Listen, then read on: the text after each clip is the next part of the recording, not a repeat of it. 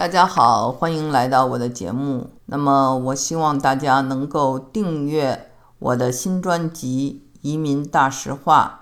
《移民大实话》的序言已经在当今美国的节目中呢播放了。如果你们真的对移民生活和海外移民是比较认真的，那么这一套节目呢会对你非常的有帮助。今天呢，我要探讨的这个话题呢，也是读者的问题。本身呢，听起来呢是跟当今美国这个主题没有太大的联系。可是呢，既然听众问了，我还是想回答回答。我们当今美国所介绍的文化、历史等等，其实就是想提供给大家。从另外一个角度看问题的能力，所以呢，这件事情呢，既然大家问了，我也想把我的观点说一说。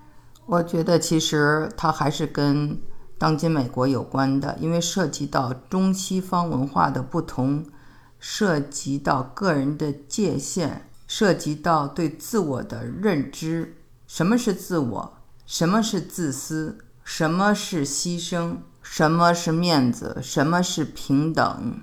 什么是自责？这些呢，其实都是非常值得探讨的话题。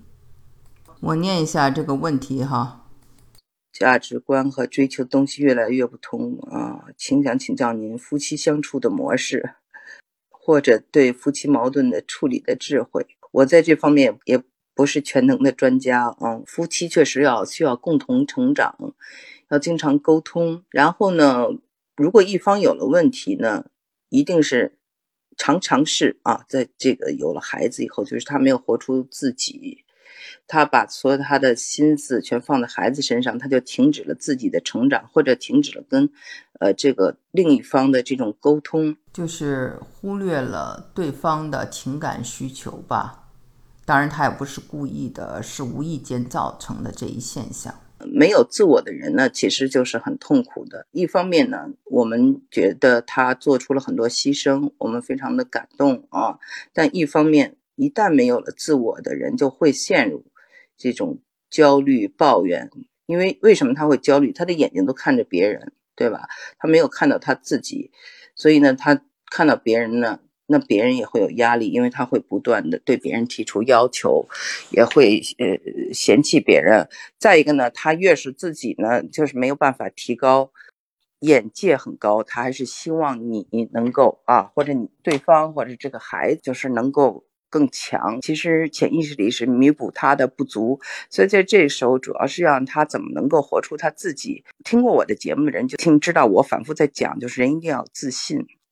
而且不要认为就是这个所谓的自我牺牲的人，就是真正的就是值得我们赞美的。因为这种自我牺牲其实也是有一种自私的，就不是说自爱的人就是自私的，不是这样的。自信自爱人他才有能力去爱别人，因为他爱自己才能去爱别人。这就是我一直以来的观点。所以我觉得。他要把他的人格活出来，他要把他的平等活出来，所以他一定要自我，他一定要自己的空间。这个呢，是我们人类的属性决定的。所以在这样的情况下，如果他能活出他自己，他开心了，他高兴了，你们的关系自然就好了。但是呢，我想说，这种人呢，自救是比较难的，他一定要通过外界的帮助。就像我曾经引用过。这个尼采的奴隶道德说，比如说有人是在奴役他自己，他自己知道吗？他不知道。所以呢，我们常常发现有问题的人，他总是在重复他同样的问题，就是不知道问题的症结出在哪里了，就不断的重复这些错误，循环往复，无穷无尽。明眼人会看到。那么，我们应该怎么帮助这些？没有活出自我的人来活出自我呢？你一定要记住，帮助他就是帮助你自己，帮助他，你们的夫妻关系好了，是双赢的。所以在这样的情况下呢，一个就是想办法转移他的注意力，让他有一种爱好，这个人呐，都要有一点上瘾的东西。这个呢，是人类的这种身体天性。所以呢，他为什么会上瘾或者会爱一个东西？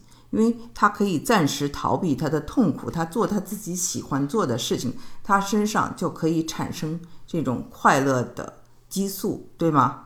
不管是 endorphin、多巴胺等等啊，各种词汇都是一个意思。所以呢，一是让他有一个自己的爱好，有一个自己的空间。这个呢，比如说。你可以给他买一套高尔夫球杆，比如说有人喜欢十字绣，你可以给他买这方面的材料等等，就是投其所好吧，这是一个办法。第二个办法呢，就是推荐给他一些书啊，或者一些讲座呀，或者他你觉得应该让他了解的，比如说自媒体啊，或者一些节目啊等等。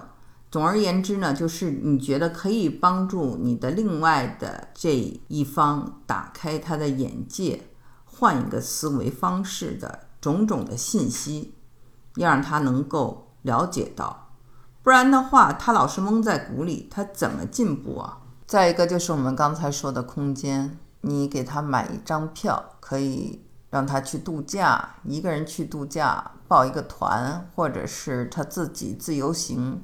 或者你跟着他一起去旅行，就是改换一下环境。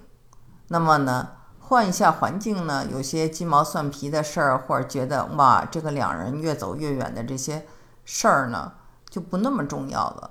两个人呢，找到共同的一个爱好或一场旅行，就可以改变很多气场。